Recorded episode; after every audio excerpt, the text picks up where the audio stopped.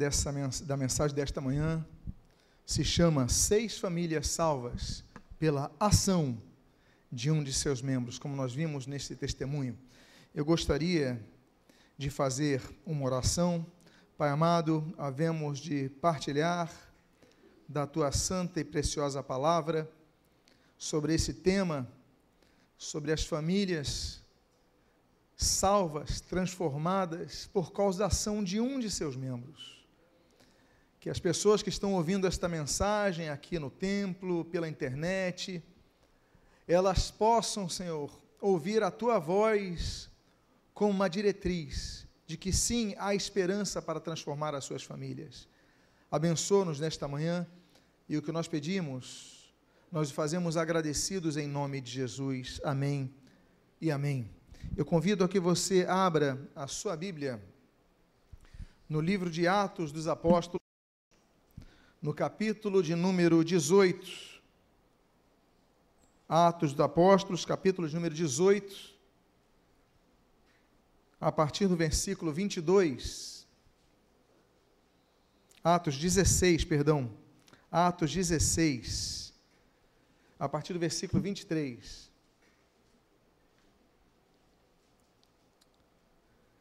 E eu vou ler até o versículo 34, e a palavra de Deus diz: E depois de lhes darem muitos açoites, os lançaram no cárcere, ordenando ao carcereiro que os guardasse com toda a segurança. Este, porém, recebendo tal ordem, levou-os para o cárcere interior e lhes prendeu os pés no tronco. Por volta da meia-noite, Paulo e Silas oravam e cantavam louvores a Deus. E os demais companheiros de prisão escutavam.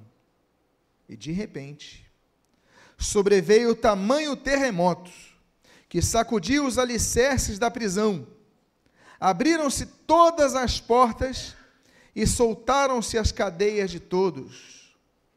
O carcereiro despertou do sono e, vendo abertas as portas do cárcere, puxando da espada, ia suicidar-se, supondo que os presos tivessem fugido.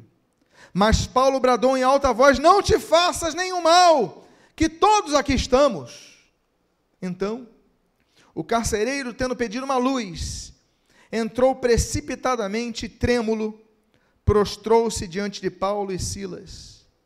Depois, Trazendo-os para fora, disse: Senhores, que devo fazer para que seja salvo?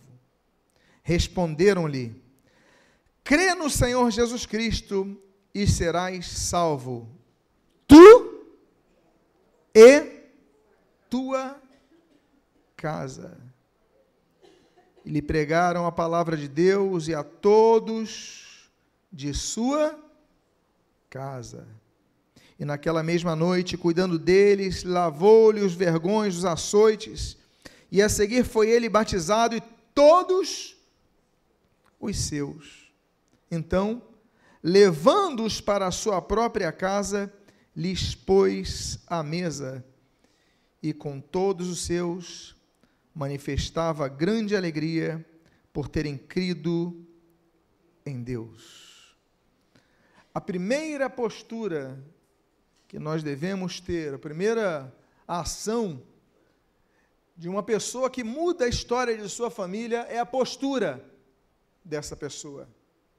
Era um carcereiro, era um homem que estava habituado a lidar com pessoas de toda estirpe, de toda estirpe social, muitos com uma índole negativa, ladrões, sequestradores, assassinos, estupradores. Mas naquela prisão em Filipos, na cidade grega de Filipos, havia dois homens que foram lançados ali que eram inocentes. O crime deles, pregar o evangelho, pregar a libertação de vidas endemoniadas, anunciar a salvação a vidas, e as pessoas o lançaram naquele local. Aquele carcereiro já devia ser uma pessoa, por lidar com tanta gente difícil, que ele já no automático, ele entendia, todo mundo aqui diz que é inocente.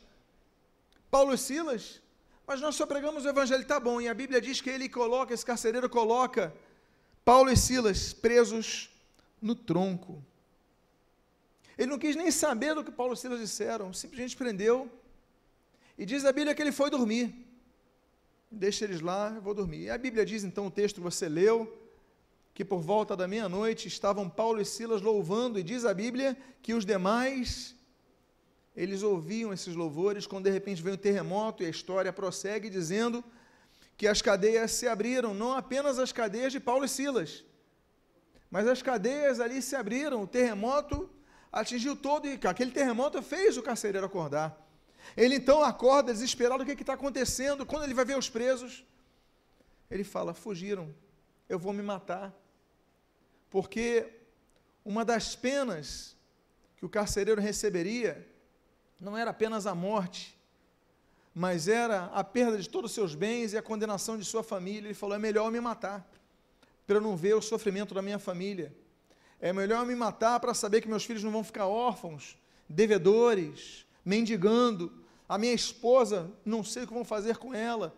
É melhor me matar. E diz a Bíblia que ele pega a espada. E no momento do desespero, diz a Bíblia que ele ia se suicidar. E quando Paulo percebe, ele fala: Não faça isso. Paulo é um homem que salva a vida desse homem duas vezes. A primeira delas é: não faça isso, estamos todos aqui. Paulo traz uma mensagem no momento que aquele homem ia se matar, e aquele homem, onde? Estão aqui, estão todos aqui, ninguém fugiu. E aquele homem então olha, ele sabe, ele reconhece, ele entende, ele lembra do que falaram deles, apesar de não crer na inocência deles, ele estava para cumprir ordens, ele fala, então, realmente tem algo sobrenatural acontecendo, o que, que eu tenho que fazer para ser salvo? Senhor Paulo, seu Silas, o que, que eu tenho que fazer? Só que Paulo dá uma, dá uma resposta que ela vai além da pergunta. Porque a pergunta é individual, a resposta é coletiva. A pergunta é: o que, que devo eu fazer para ser salvo? Mas a resposta, Paulo diz: crê no Senhor Jesus Cristo e serás salvo o quê? Tu e a tua casa. Por que, que Paulo responde e inclui a casa dele? Porque o Espírito de Deus que colocou as palavras na vida de Paulo sabia a preocupação dele, de como ia ficar a família dele, ele queria se matar, ele não queria ver o sofrimento da família. Então, Paulo é colocado pelo Espírito, não crê no Senhor Jesus Cristo, serás salvo tu, mas não somente tu, carcereiro, mas toda a sua casa vai ser salva. A primeira atitude é que a salvação não visa apenas o indivíduo, Deus quer resgatar toda a casa. O projeto de Deus abrange toda a família. Como nós vimos nesse exemplo do irmão que recebeu um Novo Testamento dos Gideões Internacionais, e depois toda a família estava na igreja. E quantos aqui, através de sua vida, vários vieram, mas eu sei que alguns aqui estão sozinhos nessa empreitada e não devem perder a esperança Paulo dá essa palavra, crê no Senhor Jesus Cristo, será salvo tu e tua casa, e a Bíblia diz na sequência, no versículo, olha, e a seguir pregaram a palavra a todos de sua casa. Ou seja, o carcereiro mandou chamar a família, chama a família, não posso ir porque eu estou cuidando aqui dos presos. Mas olha, vai você, chama, chame a família. E veio e Paulo pregou toda a casa e diz a seguir, os batiza. E depois, terceiro estágio, aí eles vão para a casa do carcereiro porque naturalmente já tinha colocado alguém para cuidar, colocou alguém para arrumar as coisas, falou: agora eu quero levar o senhor para minha casa.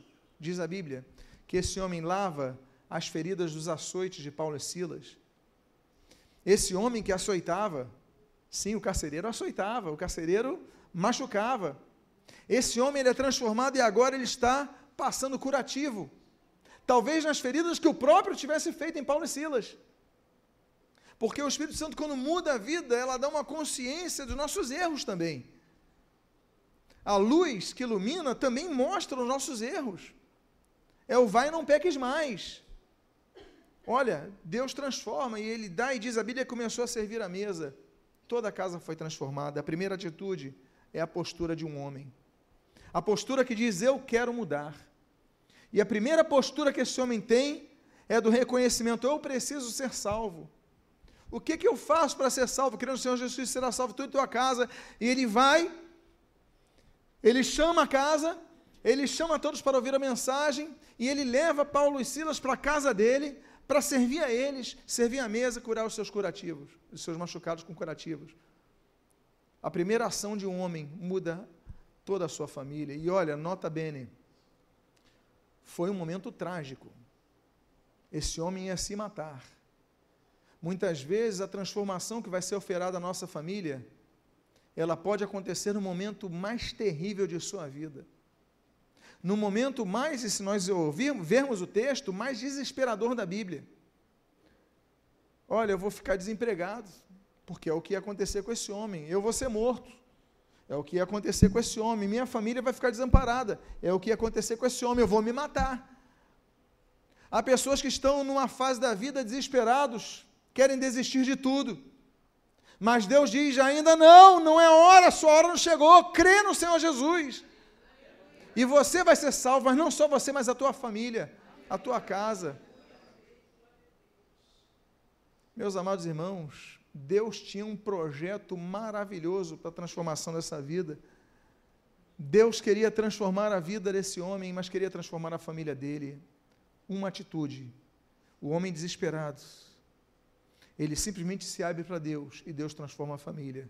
Se você que está nos ouvindo está desesperado, eu quero dizer para ele: não tome decisões que deem cabo à sua vida, porque Deus tem algo muito bom para a tua vida e para a tua família também. Não desista da tua casa. Ele chamou os parentes, ele chamou a família, esposa, filhos para ouvirem a palavra. Lute para que eles ouçam a palavra. Lute, não desista dos seus parentes, não desista dos seus filhos, não desista do seu marido, da sua esposa. Diga à pessoa que está do seu lado: não desista do seu parente porque a tua casa vai ser transformada por Jesus. A segunda a segunda ação das seis ações de um dos membros que podem transformar, salvar a sua família, é a que nós encontramos no livro do seguidor de Moisés chamado Josué, filho de Num, de acordo com números, ele recebe o apelido de Josué, que significa salvação. O livro de Josué, capítulo 24, nós temos uma segunda ação que muda a vida de uma família. E a minha dedicação nessa manhã é às famílias, aquelas que têm parentes que estão distantes do Senhor. Todos encontraram, o texto está em tela também. E diz a Bíblia: Josué falando, porém, se vos parece mal servir ao Senhor, escolhei hoje a quem servais. Se aos deuses a quem serviram vossos pais, pais que estavam da além do Eufrates, ou aos deuses dos amorreus em cuja terra habitais.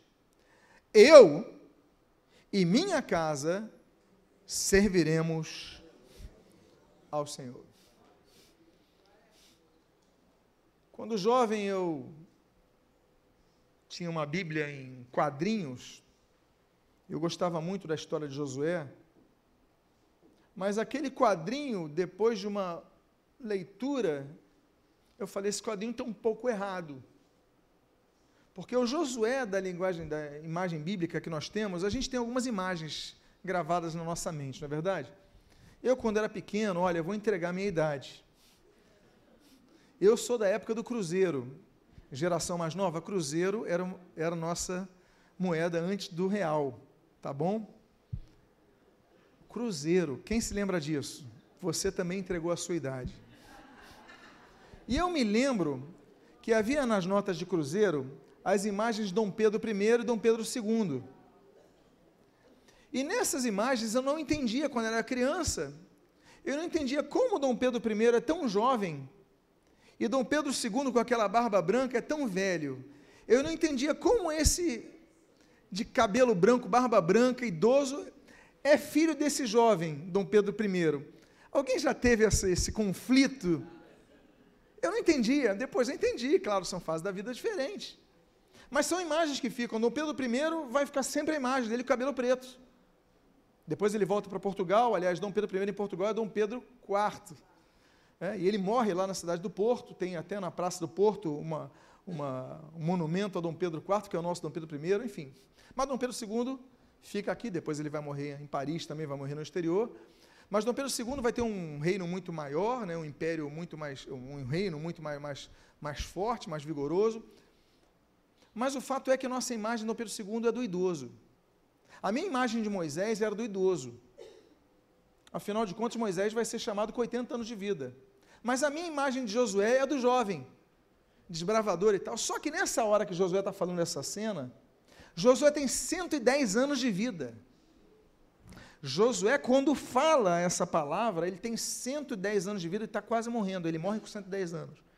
Ou seja, ele é muito idoso. Ele é muito idoso. Ele então já devia ter visto não apenas filhos e netos, mas bisnetos e trinetos até.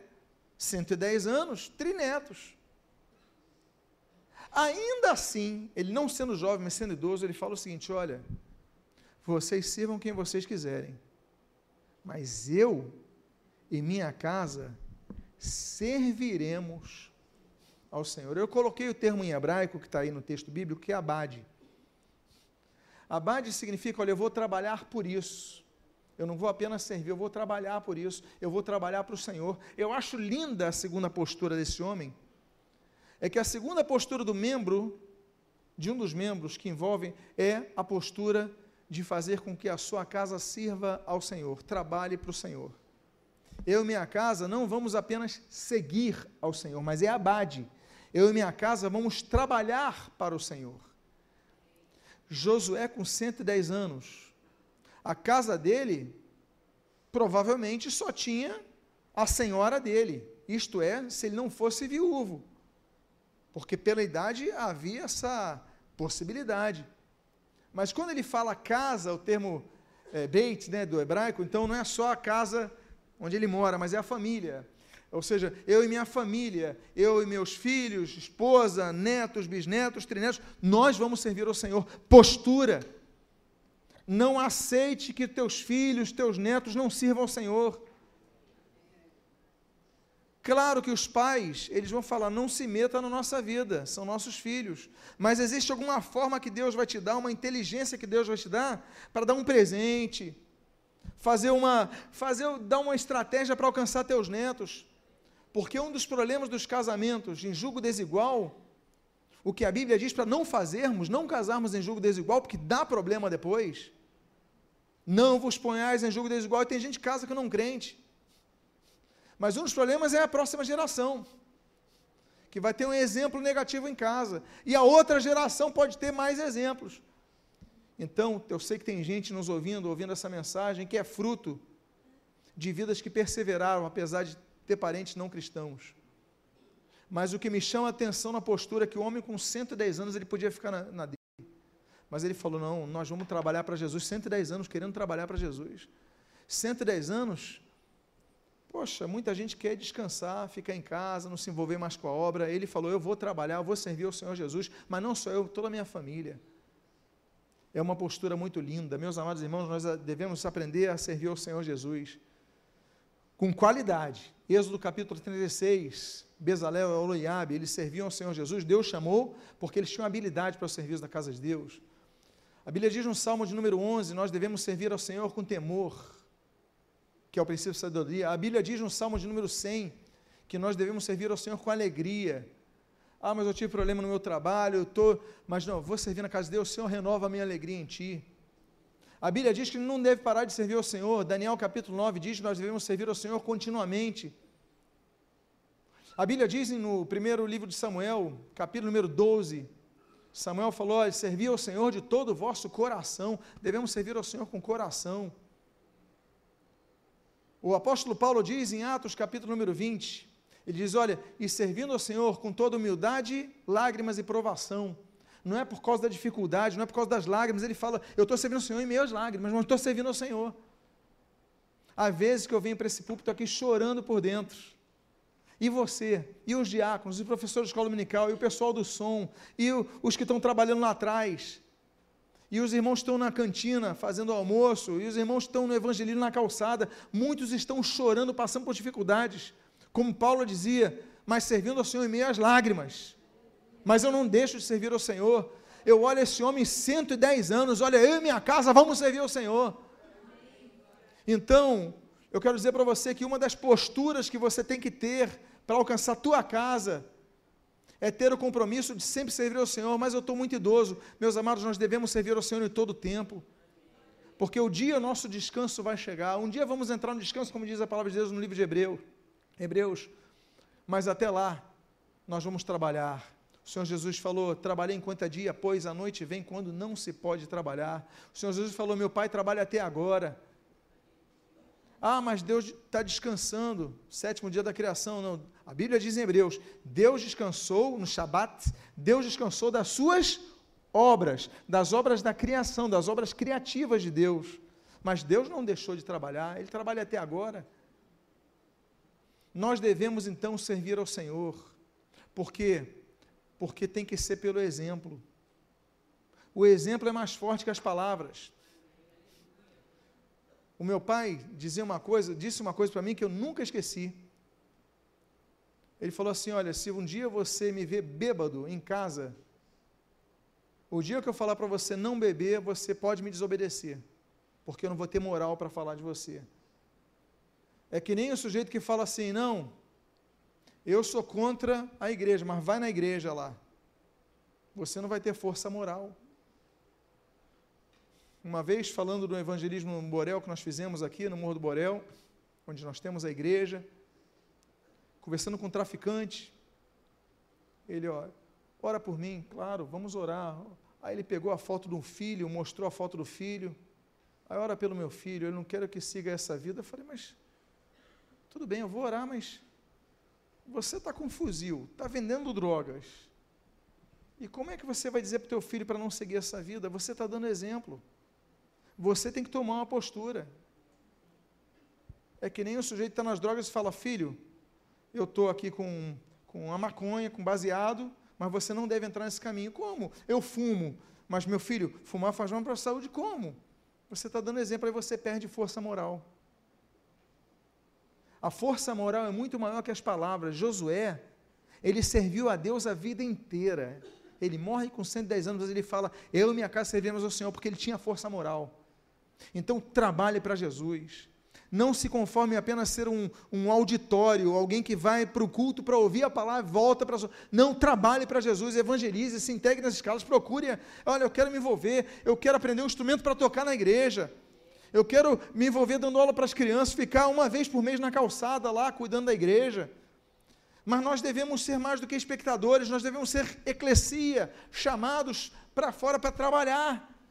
Devemos. Segunda postura, toma a decisão de incluir a sua família no serviço da casa de Deus. Terceira postura, que nós aprendemos dessas seis, é a que nós lemos no livro de Gênesis, capítulo 18, e eu vou ler a partir do versículo 22. A Bíblia fala: Então partiram dali aqueles homens e foram para Sodoma. Porém, Abraão permaneceu ainda na presença do Senhor e aproximando-se a ele, disse: Destruirás o justo com ímpio? Se houver porventura cinquenta justos na cidade, destruirás ainda assim e não pouparás o lugar por amor dos cinquenta justos que nela se encontram? Longe de ti fazeres tal coisa, matares o justo com ímpio, como se o justo fosse igual ao ímpio. Longe de ti, não fará justiça o juiz de toda a terra? Então, disse o Senhor: Se eu achar em Sodoma cinquenta justos dentro da cidade, pouparei a cidade por amor deles. Disse mais Abraão: Eis que me atrevo a falar ao Senhor, eu sou pó e cinza. Na hipótese de faltarem cinco para cinquenta justos, destruirás por isso toda a cidade? Ele respondeu: Não a destruirei, se eu ali achar quarenta e cinco. Disse mais Abraão: E se porventura houver ali quarenta? Respondeu: Não farei por amor dos quarenta. Insistiu: Não se ir, Senhor, se falarei ainda. E se houver porventura ali trinta? Respondeu o Senhor: Não farei se eu encontrar ali 30. E continuou Abraão. Que homem insistente, Abraão. Hein? Que negociador. Respondeu Abraão: Eis que me atrevi a falar ao Senhor, se porventura houver ali vinte. Respondeu ao Senhor: Não a destruirei por amor dos vinte. Disse ainda Abraão: Respondeu o Senhor: E se houver ainda porventura dez? Respondeu o Senhor: Não a destruirei por amor dos dez. E tendo cessado de falar a Abraão, retirou-se o Senhor, e Abraão voltou para o seu lugar. E ao anoitecer, vieram os dois anjos a Sodoma, a cuja entrada estava Ló, assentado, e este, quando os viu, levantou-se, indo ao seu encontro, prostrou-se rosto em terra. Meus amados irmãos, o que é que nós aprendemos com Abraão? A sermos chatos? Ou aprendemos mais? Aprendemos a ser perseverantes. Abraão, ele perseverou pela sua família, porque ele sabia que o seu sobrinho Ló estava em Sodoma. Deus falou: Vou destruir Sodoma. Ele, peraí. Deus falou que vai destruir Sodoma. Meu sobrinho, minha família está em Sodoma. Peraí, Deus, olha só. Se tiver 50 lá, o Senhor vai destruir? 50 justos. Não. 45, não, e 40, e 30, e 20, e 10. O que, que Abraão estava pensando? Na sua família. E Deus, o versículo seguinte diz que Deus enviou dois homens a Sodoma, cuja porta estava quem? O sobrinho de Abraão, o Ló. Eles foram direto para Ló, por quê? Porque Abraão intercedeu por eles. É ato contínuo, não é uma coincidência.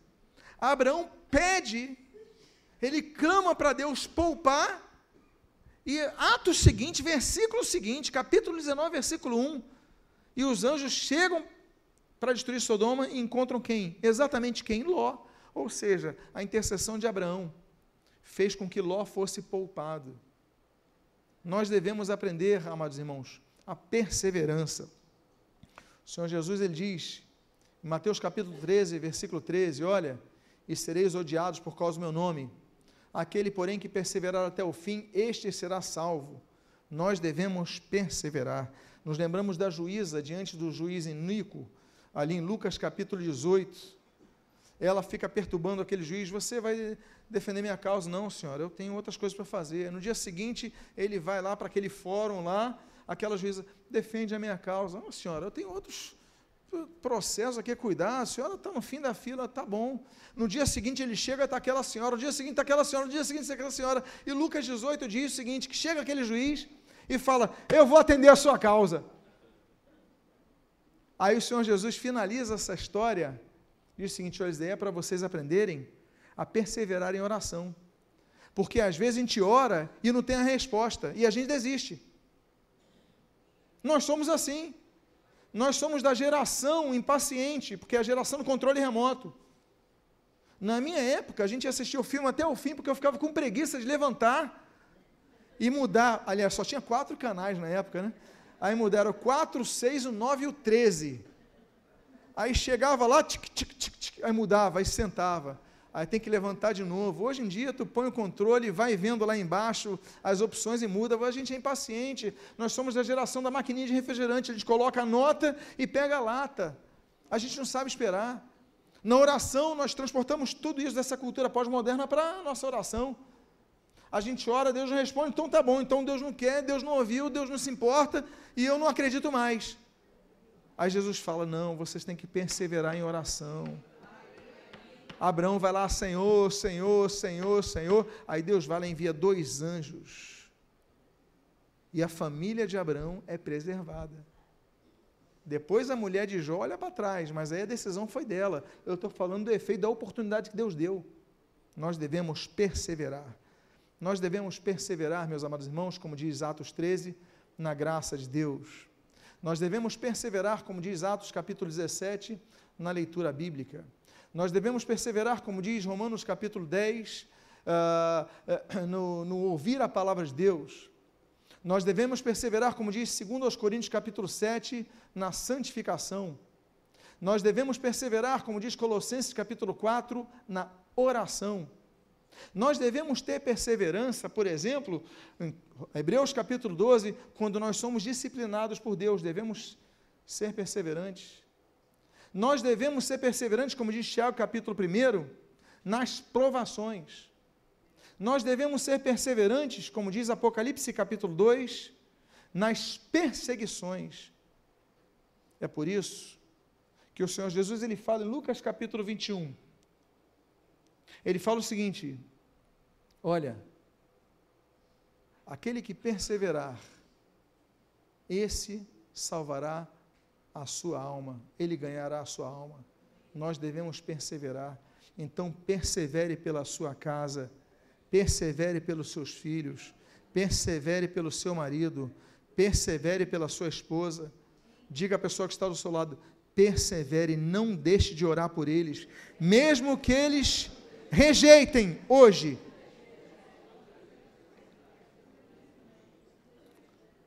A terceira lição, então, foi a perseverança. Vamos à quarta? A quarta lição, a Bíblia diz: Disse o Senhor a Noé: Entra na arca, tu e toda a tua casa, porque reconheço, eu botei até em negrito, que tens sido justo, singular, diante de mim no meio dessa geração, desta, perdão, geração. Tens sido justo. Você, Noé, tem sido justo. Então entra você e sua casa. O que, que nós vemos aqui? Que a postura de uma vida pode levar à salvação a toda a casa de um juízo divino. Foi o que aconteceu com Ló, ainda que o assunto de Abraão pode ter incluído toda a família, mas aqui é muito específico. Nós temos casos de salvamentos que a Bíblia registra que não foram oriundos da fé da pessoa, mas foram oriundos da fé de terceiros. Graças à postura de fé de terceiros, outros foram salvos. Quer exemplos? Esse, Gênesis capítulo 7, graças à postura de fé, porque teve fé, para construir arca tinha que ter fé. Toda a família dele foi salva. E Mateus capítulo 8? Mateus capítulo 8, Jesus está em Cafarnaum. Aí Jesus chega em Cafarnaum e chega um centurião romano. Ele se aproxima para Jesus e fala: Senhor, o meu servo está muito enfermo. Está lá em casa, mas o meu empregado está muito doente sei que tu podes curá-lo. Daí onde o Senhor estiver. Jesus ele fala assim: olha, nunca encontrei, não encontrei em Israel tamanha fé. Pode voltar para casa que ele está curado. A Bíblia não diz que o enfermo ele teve fé. A Bíblia diz que o centurião teve fé. Aliás, fé como Jesus não encontrou em todo Israel. Mas centurião teve fé. E graças à fé dele, o outro foi curado. É por isso que nós intercedemos aqui por cura. É por isso que nós intercedemos por restauração. Às vezes o parente está lá distante e você chega e Deus começa a trabalhar na saúde dele lá. Em Cafarnaum mostra isso. Isso está em Mateus 8. Em Marcos capítulo 2, nós temos outro caso semelhante. Porque Jesus, mesmo contexto, Cafarnaum também, Cafarnaum, a vila de Naum. Jesus está ali, de repente, numa casa lotada, de repente começa a cair poeira na, na cabeça de todo mundo. Que é isso? Quatro homens vão descer um paralítico. Aí a Bíblia diz: E vendo-lhes a fé, plural. Jesus viu a fé dos quatro. E o paralítico foi curado. Quer um outro exemplo? Eu falei de Mateus capítulo 8. Eu falei de Marcos capítulo 8. Agora eu vou falar de Lucas capítulo 8. Jairo. A filha de Jairo, Jairo clamou por Jesus. Jesus cura minha filha, ela está muito mal. Imagina um pai clamando para Jesus, a filha é muito mal. Aí Jesus, tá bom, eu vou para tua casa. Quando está no meio do caminho, a mulher toca Jesus, Jesus faz um milagre e tal. E eu imagino aquele, tudo bem que essa mulher está sendo curada, mas minha filha está morrendo. Quando de repente chega a notícia de um dos empregados dele. Seu Jairo, eu lamento informar. O que foi? Jesus perto. A tua filha morreu. Eu não sei a distância da casa. Eu sei que aquele homem. Minha filha morreu? Morreu. Jesus falou: Não se preocupa, não, Jairo. Eu vou na tua casa, ela vai viver. Jesus chega, e ressuscita a filha de Jairo. A fé foi dessa menina? Ela estava morta, como é que ela ia ter fé? A fé foi de Jairo. Então, há ações nossas, de indivíduos, que desencadeiam benefícios espirituais em outras pessoas que estão distantes, que estão mortas. E aí nós vemos que a postura de Noé, de fidelidade a Deus, fez com que Deus tocasse em outras vidas da sua família. Tenha fé no Senhor, que Deus pode tocar aquele coração que precisa ser tocado. Diga à pessoa que está do seu lado. Você que está vendo esse vídeo, saiba exatamente isso. Deus está te colocando um nome no seu coração. Comece a orar por essa vida. Que no final do culto nós vamos orar pelos presentes aqui, mas você que está vendo na internet, ora nesse momento por essa vida que Deus vai tocar nesse coração. Quinta postura, penúltima postura, penúltima ação de um dos membros da família que podem salvar a sua família. Está em Josué, capítulo número 6. Josué, capítulo número 6, versículo 22 a 23, versículo 25, a Bíblia diz o seguinte: Então, disse Josué aos dois homens que espiaram a terra: Entrai na casa da mulher prostituta e tirai-a de lá, com tudo quanto tiver, como lhe jurastes. Então entraram os jovens, os espias, e tiraram quem? Olha só, Raabe, seu pai e sua mãe e seus irmãos e tudo quanto tinha, versículo 25. Mas Josué conservou com vida a prostituta Raabe e a casa de seu pai e tudo quanto tinha, e habitou no meio de Israel até o dia de hoje, por quanto, por quanto que escondera os mensageiros que Josué enviara a espiar Jericó. Era uma prostituta, mas teve uma nova oportunidade. Olha que coisa. Vocês sabiam que Jesus ele descende de uma prostituta? Porque tem gente que fala assim: "Não, que isso? São Jesus é descendente direto de uma prostituta". Por quê? Jesus é da raiz de Davi. Mateus capítulo 4 vai mostrar isso na genealogia, inclusive. Mas Jesus de, de, vem de Davi, de sangue real. Tanto é que os judeus, muitos judeus pensavam que ele estava implantando não era o reino de Deus, mas era o novo reino judaico na terra porque era descendente do trono. Mas olha só, Raabe, ela tem um filho. O filho se chama Boaz. Boaz tem um filho. O filho se chama Jessé. Jessé tem um filho. O filho se chama Davi. Ela é bisavó de Davi. Deus é um Deus que dá novas oportunidades.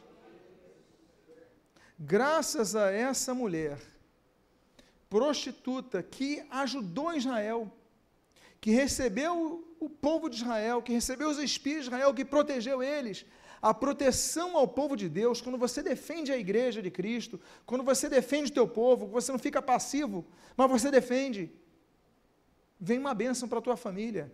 Porque ele falou: olha, vá lá e preserva a família. Até hoje, a família é preservada no meio de Israel. Deus um Deus de novas oportunidades. Nos lembramos, por exemplo, Deus deu uma nova oportunidade a Miriam. Ela ficou leprosa, Deus curou Números capítulo 12. Deus deu uma nova oportunidade, por exemplo, a Raabe, que era prostituta, e Deus deu uma nova oportunidade, Josué capítulo 6. Deus deu uma nova oportunidade, por exemplo, a Sansão. Sansão falhou, mas Deus deu novas oportunidades, na verdade, durante todo o período dele. Juízes capítulo 16.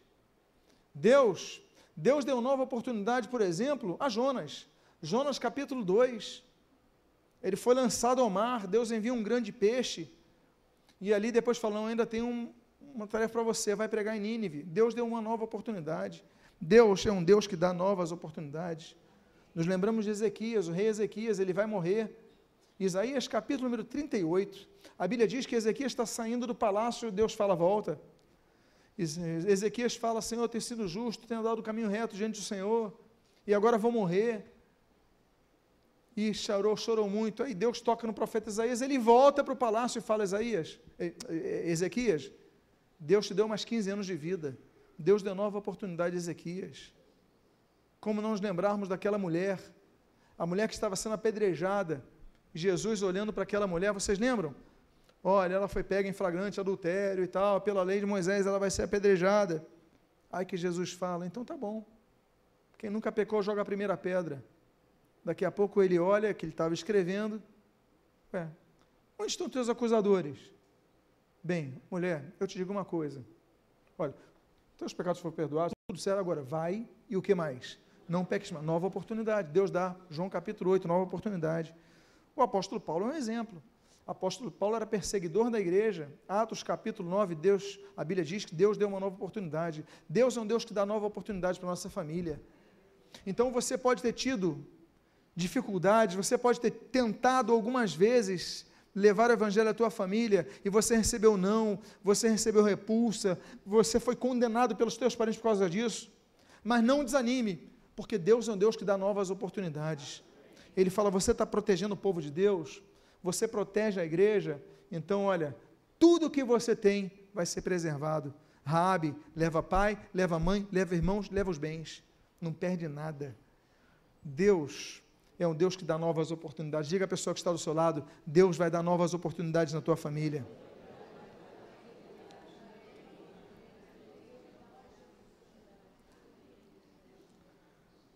E o último texto que eu vou mencionar aqui, eu já comentei há poucos minutos atrás.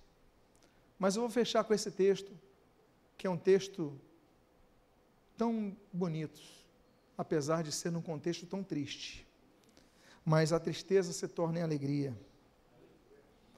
Lucas capítulo 8, versículo 41 e 42, versículo 49 e 55 diz assim: Eis que veio um homem chamado Jairo, que era chefe da sinagoga, e prostrando-se aos pés de Jesus, lhe suplicou que chegasse até a sua casa. Falava ele ainda quando veio uma pessoa da casa do chefe da sinagoga, dizendo: Tua filha já está morta, não incomode mais o mestre. Mas Jesus, ouvindo isto, olha só que coisa bonita. Ele não precisou pedir de novo. Jesus estava ouvindo, estava atento. Jesus, ouvindo isto, que coisa linda, disse: Não temas, crê somente e ela será salva. Tendo chegado à casa, a ninguém permitiu que entrasse com ele, senão Pedro, João, Tiago e bem assim o pai e a mãe da menina. E todos choravam e pranteavam. Mas ele disse: Não choreis, ela não está morta, mas dorme. E riam-se dele porque sabiam que ela estava morta. Entretanto ele, entretanto ele, tomando-a pela mão, disse em voz alta: Menina, levanta-te! E voltou-lhe o espírito, e ela imediatamente se levantou, e ele mandou que lhe dessem de comer. Que coisa linda, meus amados irmãos, que coisa linda. A última coisa que nós aprendemos é que nós devemos clamar pela nossa família. Clamar. A Bíblia diz que esse homem era chefe da sinagoga. O chefe da sinagoga é a autoridade máxima da sinagoga. A sinagoga é a casa de leitura e estudo bíblico é um homem provavelmente mais entendido das escrituras que havia na sinagoga, era Jairo. Era o homem que mais conhecia da Tanar, era Jairo. Era homem que tirava dúvidas. Mas apesar disso, ele também sofria. Apesar disso, ele tinha família. O líder religioso ali, aí ele chega naquele momento, os fariseus, saduceus, escribas, todo mundo de olhos mas ele chega, ele falou: Não me importa, minha filha. Ele se dobrou e prostrou aos pés de Jesus e clamou a Jesus. E Deus ouve o clamor. Deus não despreza um coração quebrantado. Deus não despreza um coração quebrantado. Nos lembramos de 1 Samuel capítulo número 1, quando a Ana vai clamar ao Senhor. O próprio sacerdote ali, ele fala: essa mulher está bêbada ela bebeu muito, está falando palavras que não dá para entender, está embolando tudo, porque ela chorava tanto clamando ao Senhor, que as suas palavras eram incompreensíveis. Olha a dor dessa mulher, mas ela clamou ao Senhor e Deus lhe deu Samuel. Deus ouviu o seu clamor. A Bíblia diz em 1 Reis, capítulo 17, que Eliseu, ele clamou pelo filho da viúva que tinha morrido, e Deus restaurou a vida. A Bíblia diz sobre o rei Asa, Os etíopes estavam invadindo o rei Asa, diz a Bíblia em 2 Crônicas, capítulo 14, que o rei Asa, ele clama ao Senhor e Deus dá livramento diante dos etíopes. Mas tem um texto, meus amados irmãos, que é um dos que mais me fala de tão belo. Isaías capítulo 58. A Bíblia diz assim: Então clamarás ao Senhor, e Ele responderá. Gritarás por socorro, e Ele dirá: Eis-me aqui. Gritarás por socorro, e Ele dirá: Eis-me aqui. Não estamos sozinhos no momento da nossa dificuldade. Nós devemos clamar. Antigamente eu passei por fase da minha vida, vida inteira na igreja, tem essas coisas. Tu passa pela fase de acreditar em tudo que dizem que é bíblico, aí depois você passa a questionar várias das coisas que dizem que é bíblico, e depois você aprende que no fundo pode não ser o versículo exato, mas tem um princípio bíblico. Porque eu aprendi o seguinte: não, hora de madrugada que é melhor. Aí, ótimo. Aí depois eu passei a ser crítico. Eu falei: qual é a diferença de orar de madrugada para três da tarde? Não é a fé que vai fazer a diferença? Aí eu comecei a ficar meio incrédulo, sabe nisso? Ficava cheio de si, como tem muito crente. Até o dia que eu li Lamentações, capítulo 2. Eu falei, não é que tinha um fundo aqui? A Bíblia diz assim, Lamentações, Jeremias, capítulo 2. Clama na noite, no princípio das vigílias, e derrama o teu coração como água perante o Senhor. Por que, que mandou ele orar à noite? Porque, naturalmente, para clamar à noite, porque, naturalmente, tinha menos distrações menos barulho, menos pessoas se movimentando, é mais isolado. Nem todo mundo tem condição para ir para um deserto, para ir para um monte para orar, mas na madrugada todo mundo tem. Então clama na madrugada. Derrama o teu coração como água. Ele dá duas instruções a Jeremias: é procurar Deus na madrugada e derramar o coração como água. Deus nos ensinando a nos quebrantarmos na oração, mas a não ter nada que nos distraia Aí nos lembramos do texto de Zacarias, capítulo 13. Outro texto belíssimo. A Bíblia diz: E ele invocará o meu nome, e eu o ouvirei, e direi: Este é o meu povo. E ele dirá: E tu és o meu Deus. Porque Deus é o Deus de relacionamento, Deus é o Deus que responde, Deus é o Deus que ouve. É por isso, meus amados irmãos, que quando gritamos por socorro, Deus diz: Eis-me aqui. Eu quero fazer uma oração pelas famílias. Quero convidar a você a ficar de pé. Você que está passando por uma situação difícil na sua família, você que tem um membro da sua família que precisa ser tocado, mas as pessoas já ouviu a palavra, fechou o seu coração. Persevere. Você veio aqui ouvir essa palavra nesta manhã, você está ouvindo essa palavra no YouTube, na internet, por algum propósito. Deus tinha e o propósito é você não desistir, você orar, porque tu e tua casa servirão ao Senhor. Então, se você é uma dessas pessoas, eu convido a você a sair do seu lugar e vir aqui à frente, porque nós vamos clamar ao Senhor. Assim como nós vimos ali no relato do servo do centurião, Jesus o curou à distância. Assim como nós vimos que Josué foi justo e Deus abençoou a sua família. Esse momento é a hora de a gente sair do lugar. Pode vir mais à frente, pode vir mais à frente. Você que precisa de orar, nós vamos orar, nós oramos nesse oraremos nesse momento pelas famílias. Agora não é hora de orar por você somente. Agora é hora de orar por um parente, um parente que precisa entrar na arca contigo, um parente que precisa ser restaurado, como ali em Cafarnaum, ser curado, ser ressuscitado, como a filha de Jairo. Mas esse momento nós clamarmos por nossos parentes. A Bíblia diz: no livro de Jó, capítulo 42, que Deus mudou a sorte de Zó quando esse orava pelos seus amigos. Nós vamos orar pelos outros e Deus vai atender. Vamos começar a clamar. Começa agora você que veio aqui à frente. Você que está atrás, levante suas mãos para abençoar essas vidas. Você que veio aqui à frente, começa a clamar por uma pessoa. Aquela pessoa que Deus colocou o nome no seu coração. Você que está na internet, começa a orar agora e começa a colocar o nome dessa pessoa no seu, no seu coração, no seu espírito, no seu, na sua mente. E você começa a clamar o Espírito de Deus para tocar essa vida vida. Pai amado, em nome de Jesus, estamos distantes de alguns parentes aqui mencionados.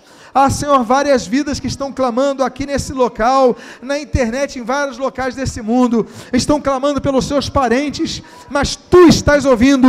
Nós não podemos estar ali, mas tu estás, a tua presença está. Senhor, de onde nós esconderemos de ti? Como diz o Salmo 139, de onde me ausentarei da tua presença, da tua presença, de onde fugirei do teu espírito, onde tu estiveres, Pai, ali estará a solução do problema mesmo que nós não estejamos, mesmo que as pessoas tenham dito não para nós, mesmo que as pessoas tampem os ouvidos quando nós falemos, mas teu Espírito Santo é quem convence o homem do pecado, da justiça, do juízo. Ele está trabalhando agora.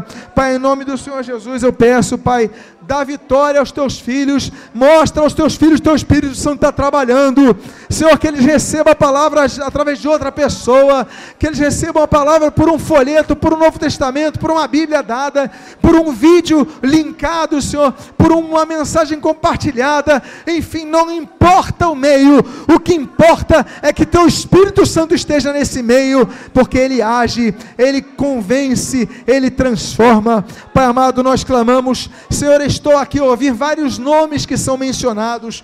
Eu não conheço nenhum deles, Pai, mas tu conheces cada um deles melhor do que essa pessoa que está intercedendo. E nesse momento, então, agora, essa tua palavra que foi intitulada As Seis Ações as seis ações de um membro da família que podem salvar a sua família. Senhor, nós agora queremos agir, nós queremos agir como Abraão agiu, intercedendo. Nós oramos por nossos parentes tão afastados, traz eles de volta para os teus caminhos, traz eles de volta para a tua casa. Nós perseveramos, nós cremos, nós não desanimamos, nós não desistimos, nós apenas oramos a Ti, que és o Deus dos deuses. Nós dizemos: Deus, Deus, me socorre, e nós de ti ouvimos, eis-me aqui, como diz Isaías 58, tu estás presente, tu ouves o clamor, clama a mim e responder-te-ei, como diz Jeremias no capítulo 33. Pai, então responde teu povo, toca nessas vidas. Nós oramos, nós clamamos, porque nós cremos em ti, nós cremos no teu poder, nós temos que os teus ouvidos estão atentos à oração que se faz nesse local, em nosso coração, o templo do Espírito Santo. Então ouve a tua palavra, atende o nosso clamor, pois a ti clamamos com humildade, a ti clamamos com reverência, mas a ti clamamos com fé, crendo que tu ouves e tu és o Todo-Poderoso para fazer tudo o que tens que fazer, o que podes fazer, o que queres fazer. Atende o nosso clamor. Senhor, em nome de Jesus, envia anjos, como enviastes a Sodoma aqueles dois anjos para livrar Ló. Senhor, tu envies, Pai, os teus anjos para livrar essas pessoas, através de vidas no trabalho, através de vidas na internet, através de tantos meios. Envia pessoas. Nós a Ti oramos, agradecidos nós a Ti clamamos, agradecidos. Nós a Ti dizemos, Senhor, muito obrigado. Muito obrigado pela Tua palavra que nos reanima, nos revifica, nos fortalece. Pelo Teu Espírito Santo que nos conduz. Muito obrigado. E nós o fazemos agradecidos em nome de Jesus. E aqueles